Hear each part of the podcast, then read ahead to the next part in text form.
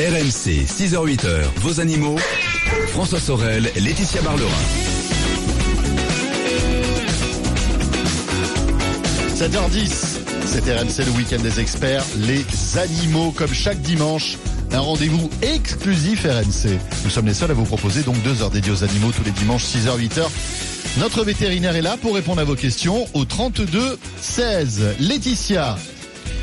Écoutez, je ne sais pas ce qui se passe, mais il semblerait que caresser un chat peut être mortel. On en parlera tout à l'heure. C'est ce que oui, ce qu'on a lu dans les magazines, mais bon, On, on, ira va aussi, revenir euh, dessus. on ira aussi du côté de la Réunion.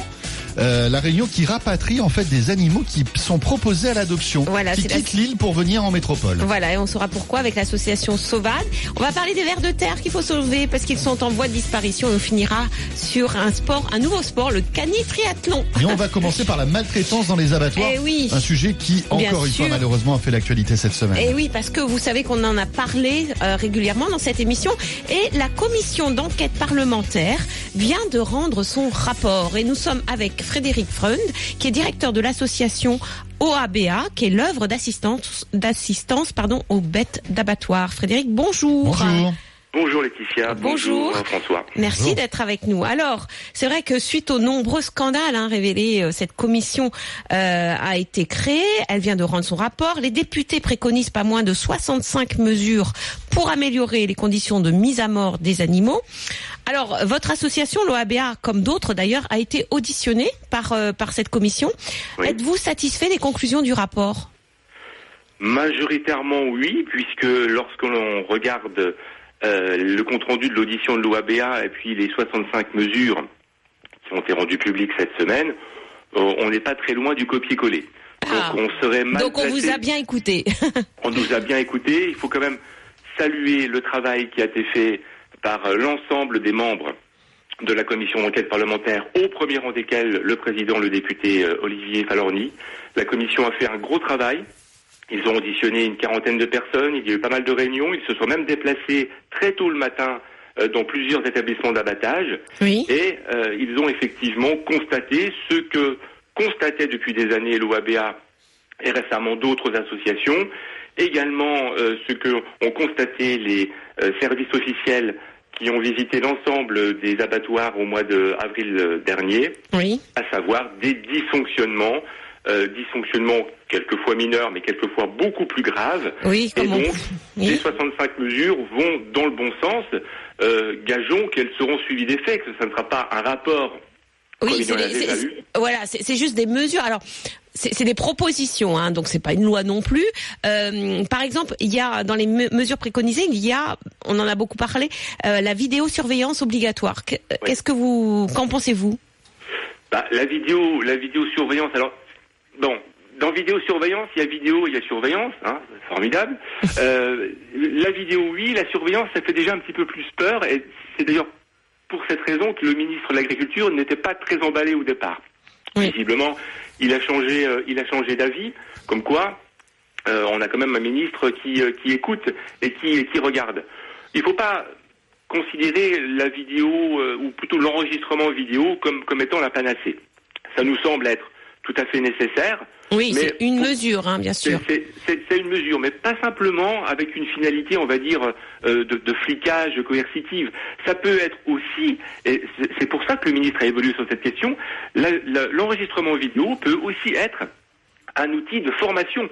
C'est-à-dire que si un abattoir un jour il y a un souci, eh bien il réunit l'ensemble de ses salariés, il diffuse des images Oui, Et dit, voilà. regardez, Mhm. voilà ça c'est pas bon, voilà pourquoi c'est pas bon, ou alors ça c'est ça c'est bon, voilà pourquoi c'est bon. Alors, Donc ça peut être un outil de contrôle, mais surtout aussi un, un outil de formation. Alors justement, la formation, ils mettent l'accent justement les députés sur la formation des employés. Euh, ils mettent aussi l'accent sur euh, le, ben, une augmentation, et ça on le demande depuis longtemps, des effectifs vétérinaires hein, pour accroître les contrôles. Alors concernant la formation, euh, comment sont-ils formés aujourd'hui les employés d'a- d'abattoirs? Alors, depuis l'entrée en vigueur du règlement européen, donc depuis 2013, euh, tout opérateur d'abattoir doit être titulaire de ce qu'on appelle le certificat de compétence. Ce certificat de compétence, il s'obtient à la suite d'une formation qui peut durer une demi-journée ou jusqu'à deux journées en fonction des différents modules que vous avez à passer. Plus vous avez de responsabilités dans l'abattoir, plus vous avez de modules à passer Oui. donc une demi-journée ou deux journées. Et ensuite, ces acquis, ces connaissances sont validées par un QCM. Bon, donc si je voulais être méchant, je dirais, bah voilà, le mouton, il a une patte, deux pattes, trois pattes, quatre pattes, cocher la bonne case. Bon, euh, mais on voit bien que c'est une formation essentiellement, pour ne pas dire exclusivement, théorique. Il n'y a pas de formation pratique. Alors que c'est un, un métier pratique. Alors que c'est un métier pratique, parce que si effectivement vous êtes doué pour mettre des, cas, des, des, des croix dans une case pour remplir un QCM, lorsque vous avez l'animal vivant face à vous, euh, c'est quand même différent. Hein, euh, avoir un, un- Mais, mais c'est- bien que, que justement cette commission ait mis en avant que euh, voilà il y a, il y a aussi un problème de formation qui peut expliquer aussi ces, ces dérives dans, dans ces abattoirs. Mais oui, parce qu'on a pas mal d'opérateurs qui font des bêtises, qui se comportent violemment avec les animaux, pas parce que euh, ce sont des sadiques comme quelquefois on peut le lire ou l'entendre, mais tout simplement parce qu'on ne leur a pas expliqué pourquoi, par exemple, ils vont étourdir un animal, ou ils n'ont pas, ils- on, on ne leur a pas expliqué euh, les règles de base d'éthologie, c'est-à-dire le comportement de l'animal. Un bovin, par exemple, ne voit pas de la même façon qu'un humain. Eh oui. Donc, si vous avez, si vous avez un couloir avec un, un couloir d'amener dans lequel le bovin avance, et puis tout d'un coup vous avez un, un, un éclairage violent, eh bien la, la, la, la pupille du bovin va mettre beaucoup plus de temps que celle de l'humain pour s'adapter, et donc l'animal étant ébloui, il va s'arrêter. Et bien sûr. Si l'opérateur, si l'opérateur n'a pas cette base élémentaire de connaissance, eh bien, il va tout de suite s'énerver et dire bah, pourquoi l'animal s'arrête? Et donc va prendre le bâton et, et va lui taper dessus. Alors que s'il a cette connaissance, bah, il va attendre 5, 6 secondes et puis l'animal va reprendre sa route Bien normalement. sûr, voilà. évidemment. Oui, Donc- oui, c'est vrai, c'est c'est tout bête, mais mais, mais il faut bien la formation. Ça, ça c'est vraiment très bien qu'ils mettent l'accent dessus et qu'ils qu'ils disent justement. En plus, il y a beaucoup de de mesures hein, sur la formation. Hein, c'est pas seulement reprendre la formation, c'est vraiment euh, euh, des des mesures euh, très précises. Alors euh, aussi. Parlons de l'abattage rituel parce que euh, l'abattage rituel est autorisé sans étourdissement préalable de l'animal, ce qui pose débat en France, qui pose problème en matière de bien-être animal. Alors le rapport pré- préconise, alors vous allez nous expliquer ce que c'est l'étourdissement réversible et l'étourdissement post-jugulation. Alors, Si. C'est qu'est-ce que c'est que Qu'est-ce que c'est? Alors déjà l'étourdissement. On, on- on peut, se demander ce- c'est quoi? L'étourdissement, c'est tout simplement rendre insensible l'animal au moment de la saignée, pour justement lui éviter la douleur. la souffrance. La de, souffrance. de la souffrance. Voilà. Alors, il y a ce qu'on appelle l'étourdissement réversible, comme son nom l'indique, c'est-à-dire que c'est un dispositif qui est appliqué généralement un dispositif électrique, donc qui va entraîner une inconscience chez l'animal, mais une inconscience temporaire. C'est-à-dire que si on attend 10, 15, 20 secondes, l'animal va entre se connaissance. réveiller. D'accord. Voilà, Ouais. il va se réveiller. Donc l'étourdissement réversible ne tue pas l'animal, entre guillemets, il l'endort, il l'insensibilise. Voilà. Et on a beaucoup de responsables euh, des cultes, musulmans et juifs, qui nous disent qu'ils doivent procéder à la saignée de l'animal vivant. Or, l'étourdissement réversible, en ce qu'il endort l'animal et ne le tue pas, serait donc parfaitement compatible Voilà, avec la pratique du rite. Ouais, ouais. Voilà. Bien sûr. Donc, la commission tire euh, les conclusions scientifiques et euh, d'interprétation euh, des textes religieux et considère à juste titre Mhm. qu'un étourdissement réversible serait donc parfaitement compatible avec la pratique d'un abattage rituel. D'accord. Bah ça c'est bien, ça, ça, ça fait évoluer. Enfin c'est des propositions. Après on sait Oui, que ça va pas. Alors, vous savez, euh, bon, sur l'abattage rituel, moi, ça fait euh, ça fait plus de dix ans que je suis à l'OABA, ça fait plus de dix ans qu'on discute avec les responsables. Et du bien sûr. Euh, bon, c'est possible, Bah, possible, tout le monde nous dit oui, mais bon, il faudrait passer la vitesse supérieure. C'est pour ça Dans que dans d'autres pays on, qui font aussi de l'abattage rituel, euh, il y a un étourdissement. Hein. Oui, alors dans certains pays, il y a un étourdissement. Il faut aussi quand même euh, le noter qu'en France, dans certains abattoirs, on a certains sacrificateurs qui tolèrent et qui appliquent Mmh. cet étourdissement. Hein, c'est pas c'est pas monolithique. Hein, il y a pas c'est pas blanc, c'est pas noir. Oui. Euh, il y a il y a autant, je dirais, de, de diversité des pratiques qu'il y a de euh, d'abattoirs. Il faudrait un peu Mmh. uniformiser et le moyen d'uniformiser, ce n'est pas de se baser sur un texte religieux qui diffère dans son, in- dans son interprétation dans le temps et euh, dans, euh, dans la géographie, c'est simplement se revenir aux fondamentaux scientifiques, aux bases scientifiques, comme on l'a toujours dit à l'OABA, l'abattage rituel Mmh. est et doit rester un sujet technique, scientifique et surtout pas politique, parce que sinon on n'avancera jamais ouais, sur la question. sûr. Et bien sûr, bien sûr. Merci Frédéric Freund. Merci. Frédéric. Merci journée, beaucoup. Merci. Euh, on va suivre ça parce que là, ce sont des propositions. Peut-être que ça va aboutir sur des une loi ou, ou des arrêtés. En tout cas, euh, On l'espère en tout cas. on espère, hein, que, tout que, soit ça, soit euh, voilà, les, les- justement, les politiques vont suivre ces préconisations des députés euh, qui sont, euh, voilà, qui vont pas contre les abattoirs, qui vont pas contre ça, mais qui, Hmm. per- qui permettent justement une amélioration des conditions d'abattage de nos animaux. On a bien compris Laetitia. On revient dans un instant. On poursuit ce rendez-vous animaux. euh, et nous allons aller du côté de la Réunion. Euh, vous allez voir avec cette initiative intéressante pour rapatrier des animaux euh, vers la métropole. À tout de suite. RMC 6h-8h, vos animaux. RMC 6h-8h, vos animaux. François Sorel, Laetitia Barlerin.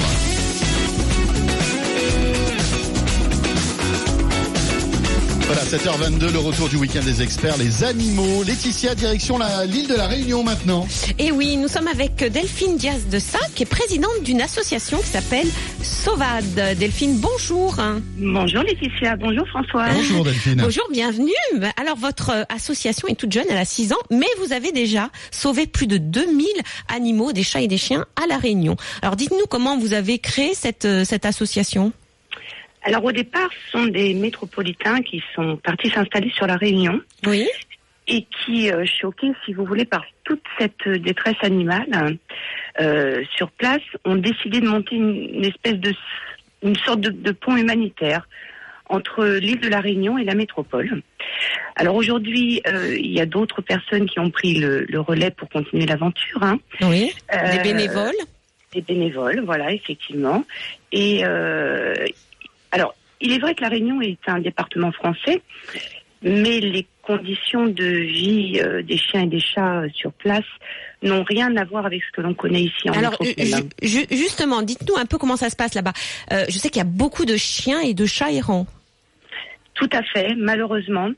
Euh, il y en a vraisemblablement beaucoup moins euh, dans la capitale, à Saint-Denis, actuellement, mais ils sont encore euh, très très nombreux sur le sur le reste de l'île. Oui. Euh, les abandons euh, sont malheureusement le quotidien. Euh, pour Chez vous aussi. animaux. Ouais, ouais. Et, et est-ce que vous avez des campagnes de stérilisation? Parce que ça, c'est très important Eh oui. sur les îles, justement, de, de stériliser tous ces animaux errants. Alors, les autorités, effectivement, ont lancé hein, des, des campagnes. Euh, elles sont régulières, c'est vrai, mais malheureusement trop partielles, parce que soit elles sont localisées dans certaines zones de l'île, Oui. ou, ou uniquement sur certaines périodes de l'année.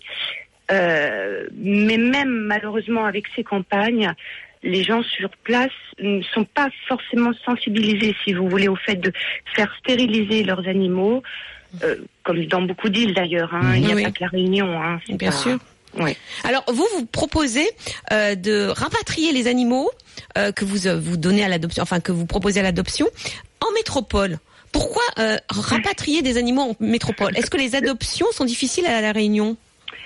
Alors, d'abord, tout, tout d'abord, les refuges là-bas euh, sont complètement saturés. Oui. Il y a actuellement un nombre très élevé d'euthanasies hein, qui s'élève à 10 000, euh, 10 000 euthana- d'euthanasies euh, par an, en fait.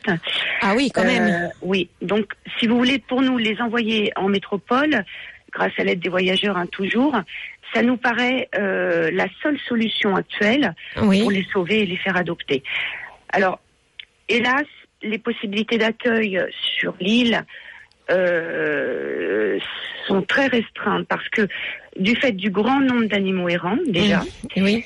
et puis euh, la place de l'animal au sein d'un foyer euh, font que ces adoptions sont plus compliquées sur place. C'est-à-dire que, enfin, les Réunionnais ne, ont moins d'animaux qu'en métropole ou euh, ou la, la place est différente, c'est ça? La place de l'animal est différente, effectivement. culturellement parlant, euh, nous, l'animal a une place en métropole euh, dans le foyer. Euh, c'est un, c'est un animal qui euh, qui va être identifié, qui va être stérilisé, euh, qui va être vacciné, dont le bien-être est, important, si vous voulez. Alors pas que pas que sur la Réunion. Les, les, choses sont différentes. On, on, a des gens qui sont très sensibles oui, à cette errance, et il y a des gens qui ont peu de moyens et qui font tout ce qu'ils peuvent.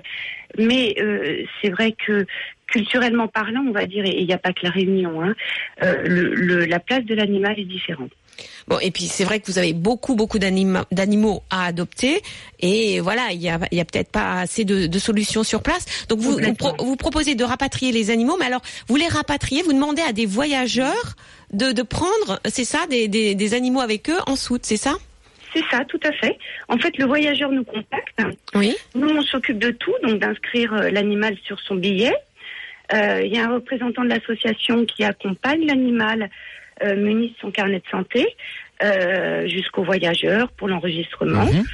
On règle tous les frais en fait viennent par ce transport. Oui. Et ensuite, un représentant est à l'arrivée euh, pour accueillir l'animal, en fait. Alors, le chat et chien. Chat et chien. Tout à fait. Donc, vous proposez en métropole des chats ou des chiens réunionnais à l'adoption.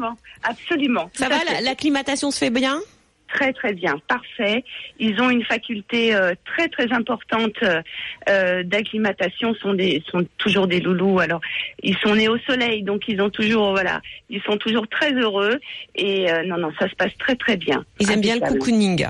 Exactement. Écoutez, merci, merci beaucoup. C'est vraiment, c'est vraiment une deuxième chance qu'on leur propose à, tous ces animaux chats et chiens. Donc c'est votre euh, association s'appelle l'association Sauvade. voilà, nous mettrons euh, donc asso-sauvade.fr. Nous mettrons les coordonnées sur mmh. Facebook et puis vous pouvez aider cette association aussi par des dons, en parrainant des animaux aussi. Et puis si vous partez à la Réunion et que vous revenez, par exemple pour les vacances, mmh. et eh ben profitez pour mettre, voilà, mettre sur votre sur, sur votre billet euh, d'avion un animal en plus en soute. Voilà, ça vous coûtera rien et c'est l'association qui réglera les frais. Dans un instant, la météo, les infos sur RMC bientôt 7h30 et on évoquera les chats. Caresser son chat est-il mortel? Après l'apparition d'un article américain, on peut se poser la question. Pas d'inquiétude, hein. on va en parler dans un instant. À tout de suite. RMC, vos animaux. François Sorel, Laetitia Barlerin.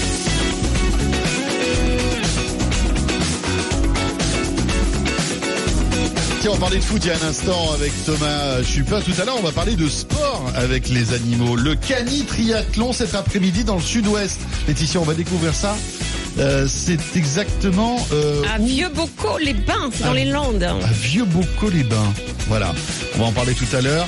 On va évoquer aussi les vers de terre. Il faut les protéger, ces vers de terre. Et eh oui, ils sont en voie de disparition. On s'intéresse à tous les animaux dans cette émission. Excusez-moi. Faites attention où vous marchez. Faites hein. attention. Dites à vos poules de laisser tranquilles les vers de terre. Exactement. Voilà. Mais revenons quand même sur euh, cette histoire qui a bien fait le buzz cette semaine.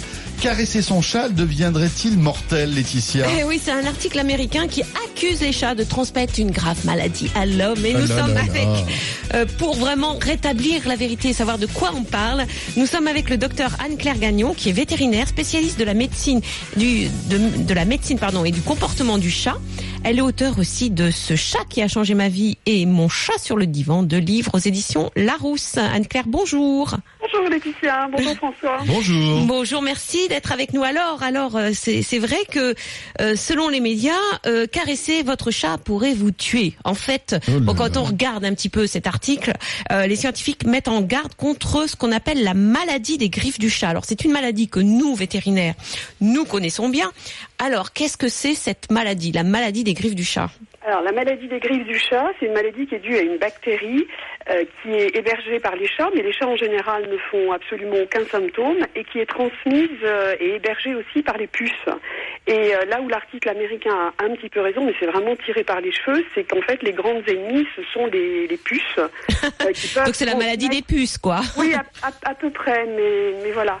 Et donc, euh, chez, l'humain, ça provoque des symptômes qui sont euh, une, fièvre, un, un ganglion qui va gonfler à, à peu près à l'endroit où on a été griffé par un chat, parce que c'est vrai que euh, dans la dans la maladie, ce sont euh, les, les griffes du chat qui vont injecter dans notre peau les crottes des puces. Je suis désolée parce qu'à cette heure-ci, c'est pas sympa. Comme... Oui, non, mais on en a vu d'autres. Vous avez l'habitude. Ah, Voilà. Ouais, Pierre, on, en- on en a vu d'autres. Donc, vous inquiétez alors, pas. hein. le- je, je, euh, je- je résume. Les, les puces font des crottes qui se Exactement. retrouvent sous Dans- les dans griffes dans les- dans du les- chat. sont les euh, de Voilà. la maladie des griffes du chat, Bartonella NCD. Et quand euh, le chat vous griffe, il peut malheureusement vous l'injecter, pour autant que le chat ait des puces, parce que c'est ça le problème. Eh oui. Eh ben oui, voilà, parce que nos chats, s'ils sont bien traités contre les puces, il n'y a pas de problème. Alors, nous, nous vétérinaires, on, on a, je pense, tous eu au moins une fois cette maladie des griffes du chat avec un ganglion qui gonfle suite à une griffure de chat. Euh, mais à part ça, est-ce que, enfin, c'est, ça n'a pas été mortel Est-ce que cette maladie est vraiment grave Non, la alors d'abord, je pense que tous les vétérinaires la font même pas. Donc, ce qui veut dire Ah, que le... Je l'ai faite. Hein. Non, non, ce qui veut dire que l'incidence est, est relativement faible. Et dans l'étude américaine, ils ont montré, ils pensaient qu'il y avait 20 000 cas par an. Il y en a que 12 000 aux États-Unis. C'est une maladie qui est bénigne. Euh, ça guérit spontanément, surtout chez les personnes qui sont immunocompétentes, donc euh, en, en pleine santé. Et euh, C'est, plutôt euh, dangereux pour euh, pour des, des personnes immunodéprimées euh, qui sont sous traitement. voilà. Voilà. sous traitement, sous chimio ou des personnes HIV Oui. positives. Donc là, il faut effectivement euh, faire attention. Alors, est-ce que euh, tous les chats peuvent transmettre cette maladie, euh, même tous- tous les chats qui ont des puces? Alors non, c'est les chats qui sont infectés, mais on peut pas les dépister, et puis ça n'a finalement aucun sens. Et ce qui a été montré, c'est que si on met ensemble des chats infectés et des chats sains, s'il n'y a absolument pas de puce, s'ils sont bien traités, la maladie ne se transmet pas. Donc en fait, la, la solution, c'est quand même de, de bien les bien les traiter avec des antiparasitaires. bah Alors, dans l'article, ils disent qu'on peut contracter la maladie seulement en caressant le chat. Ça veut dire quoi, ça? Bah, À mon sens, c'est vraiment tiré par les cheveux parce que ça veut dire qu'avec les mains et sous nos ongles, il faut quand même rappeler que les chats ont des griffes qui sont des armes blanches et nous, on a aussi des ongles qui sont aussi des armes blanches. Et que si effectivement le chat est qu'on appelle malheureusement, et ce qui est très désagréable pour lui, un sac à puces, donc avec le poil rempli de, de crottes de puces, il peut. et- voilà, mais, mais encore une fois, c'est c'est quand même tiré par les cheveux comme, euh, euh, Oui. comme article. Bah, ça- Parce que euh, ça veut dire qu'il faut il faut qu'on gratte les, les crottes de puce sur le chat, quoi. Ouais, c'est ça, et que on en est sous nos ongles et qu'ensuite on se, on est une petite plaie. Enfin, c'est compliqué. Alors. Euh, dans les symptômes euh, rares, c'est vrai qu'il peut y avoir des conjonctivites qui peuvent Oui. être euh, embêtantes. Donc effectivement, bah, il faut toujours se laver les mains une fois que Oui, qu'on bien a caressé. Il y, a, il y a des tas de, de choses de bon sens à faire. Toujours se laver les mains après avoir caressé un chat, mais toujours à se laver les mains aussi après avoir jardiné. Oui. compris, Oui. Voilà. Pas se frotter les, les yeux quand on vient de jardiner ou quand on vient de caresser un chat, tout simplement. Donc il n'y a pas de risque. Quelles sont les autres maladies que le chat peut, peut nous transmettre? Alors, on l'accuse toujours aussi de pouvoir nous transmettre la toxoplasmose. En fait, c'est pas lui non plus le coupable. Le coupable, c'est euh, de manger de la viande qui a été euh, mal cuite ou Voilà. euh, et contaminée. Et puis, le coupable, ça peut être nous aussi pour la toxoplasmose parce que il faut absolument faire le bac du chat tout, tout, tous les jours. Si si ça reste dans le bac deux jours, malheureusement, du coup, le cycle du toxoplasme se fait et les matières sont plus contaminantes. Eh oui. Encore une fois, pour les femmes enceintes, il n'y a pas de problème si euh, c'est le, le bac est fait tous les jours, il n'y a, il y a aucun, aucun risque. Alors si on se fait euh, mordre ou griffer par, euh, par un chat, ça peut Ouais. arriver. Quels ouais, sont les ça. conseils Que faut-il faire en premier Première, première chose, il faudrait presque faudrait tendre la main au chat. Je sais que c'est très difficile, mais c'est quelque chose que j'explique toujours aux étudiants vétérinaires, tout simplement pour pas qu'il y ait plus de dégâts. Faire un peu le, ce qu'on appelle la, la panthère, plus bouger. Euh, deuxième chose, c'est euh, mettre la main... C'est-à-dire quand, quand il vient de griffer ou de mordre, faut Eh pas. ben, faut, faut, faut avancer vers eux, tout simplement, pour pas. Parce que sinon, ils tirent et c'est beaucoup plus drôle et il y a beaucoup plus de dégâts dans, dans la morsure. Ah d'accord. Mais le- après, ce qu'il faut faire, c'est mettre la main euh, sous l'eau avec du savon de Marseille, laver abondamment, surtout pas euh, refermer le- la plaie et éventuellement, et même euh, toujours, laisser tremper euh, la main, euh, la partie qui a été mordue, dans de l'eau et du savon de Marseille 5 à 10 minutes. D'abord parce que ça, ça calme, parce qu'on est toujours énervé, après ça te fait griffer ou mordre. Mhm. Et puis surtout parce que ça permet euh, de d'enlever les bactéries. Et là, c'est la pasteurellose qui peut surtout nous, nous atteindre et donner de la, de la fièvre ou un phlegmon. Euh, donc voilà, faire ça et, et, aller voir un médecin si vraiment. Euh, et désinfecter Et des, bah, désinfecter avec de l'eau oxygénée ou avec des, des, désinfectants, euh, mais pas avec de pas avec de l'alcool, ça c'est certain. L'eau, le savon de Marseille, c'est encore ce qui est le ce qui est le mieux. Merci. Merci, beaucoup, Anne-Claire. Vous nous rassurez. Oui. On peut caresser ses chats. Oui. chats. Et surtout, il faut absolument les traiter contre les puces. Ça, c'est une évidence absolue. D'abord pour leur confort à eux, parce que c'est vraiment, on se rend pas compte à quel point euh, c'est irritant pour un chat euh, de, de se faire piquer euh, à longueur de journée. C'est comme s'ils avaient des, des, moustiques tout le temps, quoi. Oui. Voilà. On imagine. Merci beaucoup Anne-Claire, à bientôt. Merci, merci, bonne journée. Au, revoir. Voilà, et euh, à 8h moins 20, on revient dans un instant. Laetitia, sur RMC, on va protéger les vers de terre ensemble. Voilà. Et puis on découvrira un cani triathlon euh, qui a lieu cet après-midi dans le sud-ouest. À tout de suite, c'était RMC. RMC, vos animaux. RMC jusqu'à 8h, vos animaux. François Sorel, Laetitia Barlerin. Voilà, nous sommes de retour, c'était RMC, le week-end des experts, les animaux. Jean-Luc Moreau sera là à mes côtés à partir de 8h pour 2 heures dédiées à l'automobile. Jean-Luc qui, vous le savez, répondra à toutes vos questions auto. L'essai de la semaine, ce sera la Volvo V90 D5 AWD. Le bon planton, peut-on vendre une voiture sans carte grise? Et puis, euh, on s'intéressera à toute l'actualité dans le domaine de l'auto avec vos questions, bien évidemment. Laetitia, il faut sauver non pas le soldat Ryan, mais les vers de terre. Et nous sommes avec Benoît Hartmann, qui est directeur de, de l'association France Nature Environnement. Bonjour Benoît. Bonjour. Bonjour. Merci d'être avec nous. Alors, pas moins de 350 associations européennes, dont 32 françaises, ont lancé jeudi une pétition pour sauver, donc on disait non pas le soldat Ryan, ni le panda, ni le rhinocéros, mais le ver de terre. Alors pourquoi cette mobilisation? En fait, c'est une mobilisation qui se justifie simplement, c'est que, vous voyez, on a une, des lois pour protéger l'air, on a des lois pour protéger l'eau, mais on n'a aucune loi pour protéger les sols. C'est vrai. Et le, et le lombric, il est très symptomatique de la vie des sols.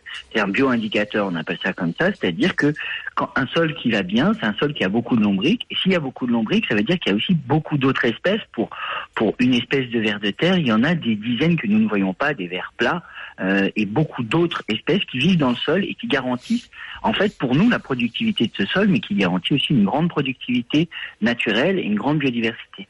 Alors, je, je, me rappelle que c'est Charles Darwin qui, au 19e siècle, a été le premier à s'intéresser aux vers de terre. Je sais que juste à l'époque, euh, euh, les gens euh, faisaient en sorte justement de l'éliminer le ver de terre. On pensait que c'était c'était un nuisible, ce qui n'est pas le cas parce que il, il enrichit en fin de compte les terres ah, il nous rend des grands services. Non seulement il ameublit la terre, ce qui évite qu'elle soit trop tassée et que donc on puisse continuer à planter les choses dedans, mais par ailleurs, il mange des matières organiques, il les digère et donc il restitue ensuite euh, un certain nombre d'éléments qui peuvent enfin être consommés par les plantes et par d'autres animaux. Donc il nous rend des très grands services, il ne mange que des détritus, donc il ne mange pas de, racines vivantes et donc il ne nuit absolument pas aux cultures, c'est certain. Alors euh, François, est-ce que vous savez ce qui est un géodrillologue Non. C'est un spécialiste du ver de terre. Ah oui. Et justement, ces spécialistes et scientifiques disent qu'il y a aujourd'hui quatre fois moins de vers de terre qu'il y a 40 ans. Euh, quelles, sont, quelles sont les causes de leur disparition? Ah, écoutez, il y a un certain nombre de traitements de pratiques agricoles, malheureusement, qui sont très nuisibles à la vie du ver de terre. Je parlais tout à l'heure du fait qu'un sol tassé ne lui est pas favorable, mais de la même manière, des labours très profonds lui sont pas favorables parce qu'il n'aime pas se retrouver à l'air libre. Et surtout les traitements, c'est-à-dire qu'il y a un certain nombre de traitements de sol et de pollution des sols qui lui nuisent gravement. Mais il ne faut pas penser qu'à l'agriculture. C'est-à-dire les, les, les, les, pesticides, euh, vous pensez à ça? C'est ça, un certain nombre de pesticides, un certain nombre de traitements en fait qui ne visent pas spécifiquement le euh, ver de terre, mais qui lui nuisent. Mais il faut penser aussi à l'artificialisation, le fait que euh, on consomme, euh, on artificialise un département, l'équivalent d'un département tous les sept ans en France, donc des zones entières qui deviennent imperméables, qui sont couvertes par des routes, par des villes, et qui donc ne deviennent absolument plus propres à la vie des, des vers de terre. Donc il y a trois types d'agressions, l'une liée à l'agriculture, l'autre liée à la pollution industrielle des sols, et une troisième qui est liée à l'artificialisation.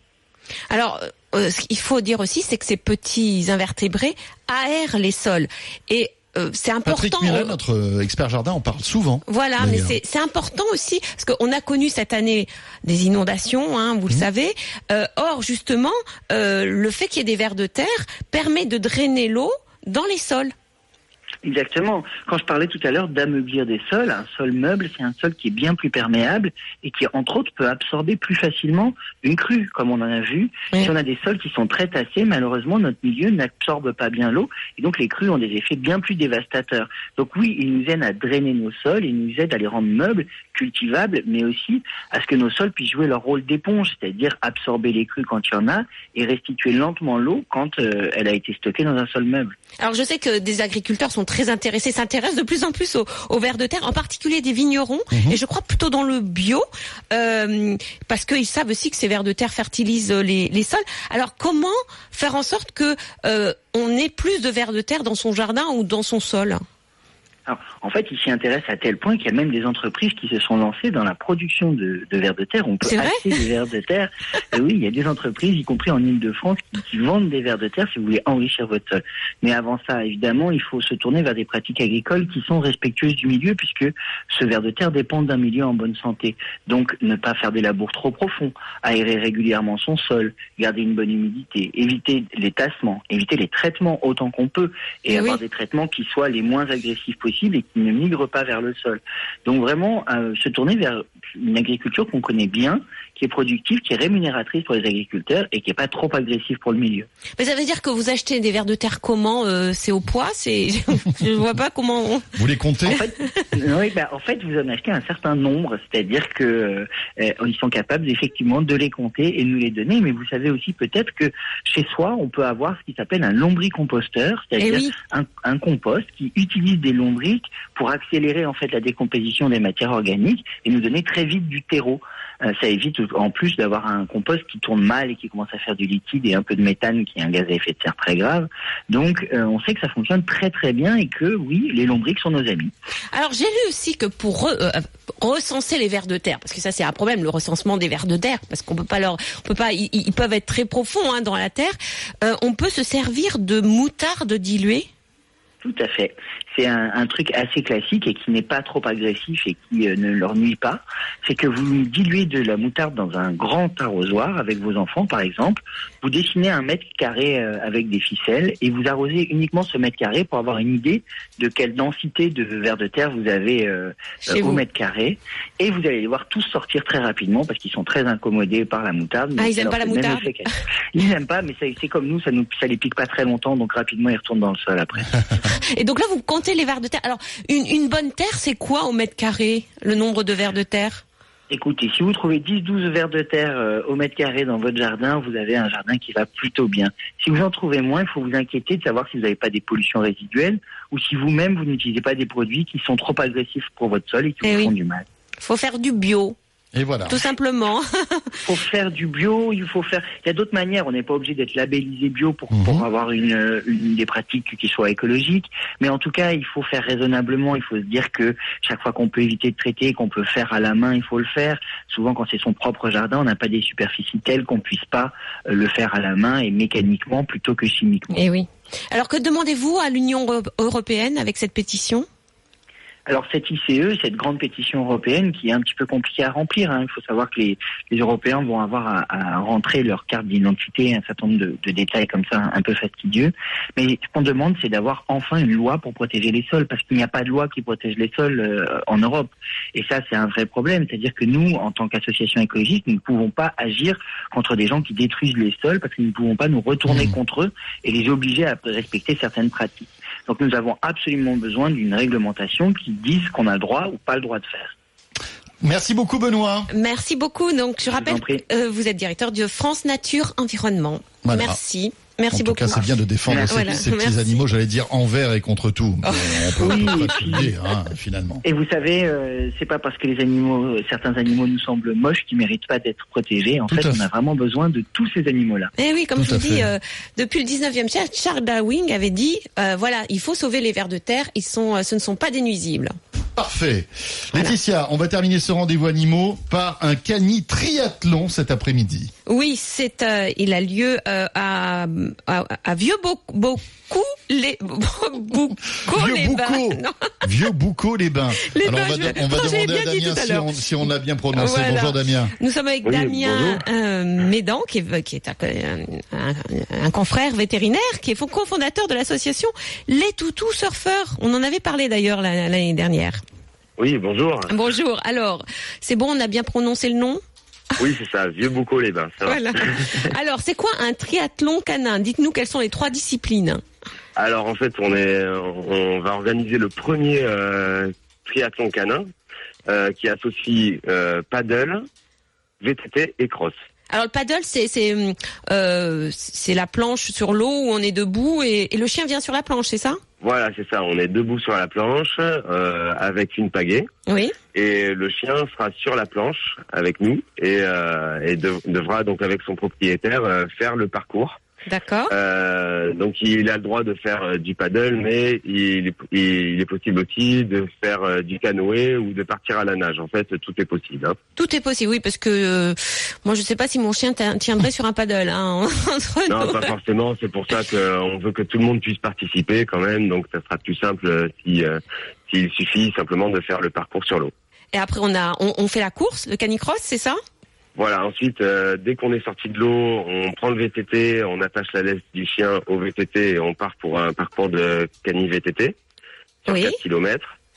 Et ensuite, on refait euh, un tour du lac euh, sur 4 km à nouveau en cross. Euh, Dites, il faut vraiment qu'on soit. euh, alors, je parle pas de nous, mais au moins le chien doit être super sportif pour faire ces trois activités quand Oui. même. Oui, oui, quand même, il faut un chien qui soit sportif, qui soit, euh, qui soit en bonne santé, euh, parce que ça fait quand même, euh, ça fait quand même une trotte. Ouais. Alors, comment va se passer la journée? Parce que bon, j'imagine que euh, tout tout le monde va pas participer au triathlon. Il y aura d'autres activités pour ceux qui viendront avec leur chien.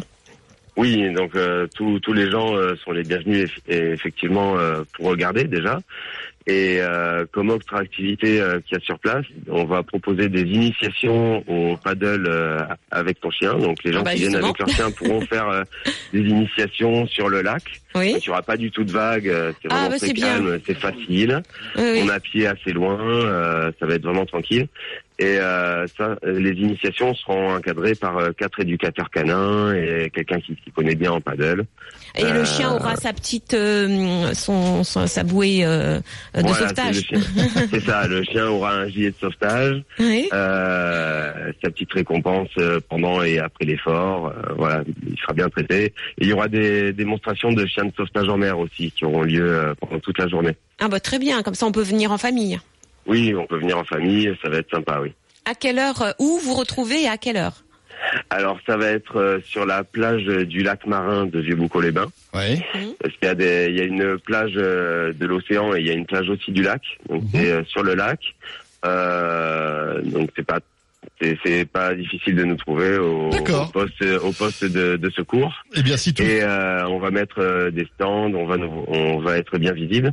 Et la première course va démarrer à 10h30. D'accord Et on fait plusieurs départs pour pas faire partir euh, 50 D'accord. chiens en même temps. On va faire euh, un départ toutes les heures et demie sur toute la journée. La météo est, cor- est correcte, Damien, aujourd'hui, ça va? La météo, alors ils annonçaient de la pluie, mais pour l'instant euh, il pleut pas. Bon, C'est nuageux, mais euh, Ça ça paraît bon. Parfait. Merci beaucoup, Damien, et bonne Avec journée. plaisir. Ben. Bonne Merci. journée. Donc le cani-triathlon, et c'est comme ça qu'on l'appelle. C'est la première fois en France, hein, Damien, c'est bien. C'est à. Vieux Boucau, les bains dans les Landes. Voilà. Merci à vous. hein. Et comme dirait Laetitia, merci beaucoup, euh, Damien. Enfin, elle n'a pas dit merci beaucoup, elle a dit au début que c'était beaucoup, beaucoup. Mais c'est pas ça. Boucau, les bains. C'est pas facile, hein, Laetitia. Eh ben oui, c'est dimanche matin, on arrive à la fin, là. J'aimerais bien y être Et là-bas. comme on, sort- on parle de sport aquatique, on, on sort un peu les rames, Ah, parfois. J'adore, j'adore la transition.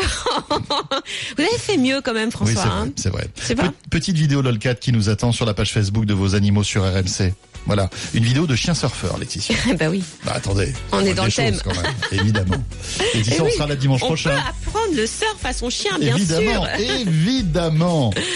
On se retrouve dimanche, bien sûr, 6h, 8h. Bon dimanche à tous, je vous embrasse, à dimanche prochain. Et dans un instant, lui surfe entre les injecteurs, les batteries, mais aussi les pneus et les ABS. Lui, c'est Jean-Luc Moreau. Oui, bonjour, bonjour. Comment ça va, Jean-Luc Moi, je serais très intéressé par le lombric triathlon. Vous pensez que ça va exister un jour, ça Ça risque d'être passionnant. Si je puis me permettre, je pense c'est que là, on peut capter des millions d'auditeurs. Bah oui, et on n'aura pas besoin de se déplacer loin pour voir l'arrivée, c'est l'avantage. C'est sûr. C'est sûr. Il suffit de prendre un peu de recul. Euh, Un petit peu de moutarde, ça va les, Ça va les doper. les doper. Laetitia, à dimanche. Et dans un instant, ça sera Jean-Luc Moreau pour notre rendez-vous auto, comme euh, chaque dimanche, 8h, 10h sur RMC. À tout de suite après la météo des infos.